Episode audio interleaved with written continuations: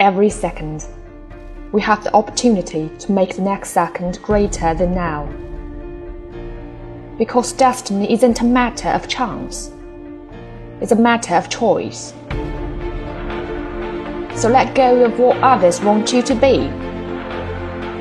Change is in all of us. And the only person you're destined to become is the person you decide to be. Change destiny.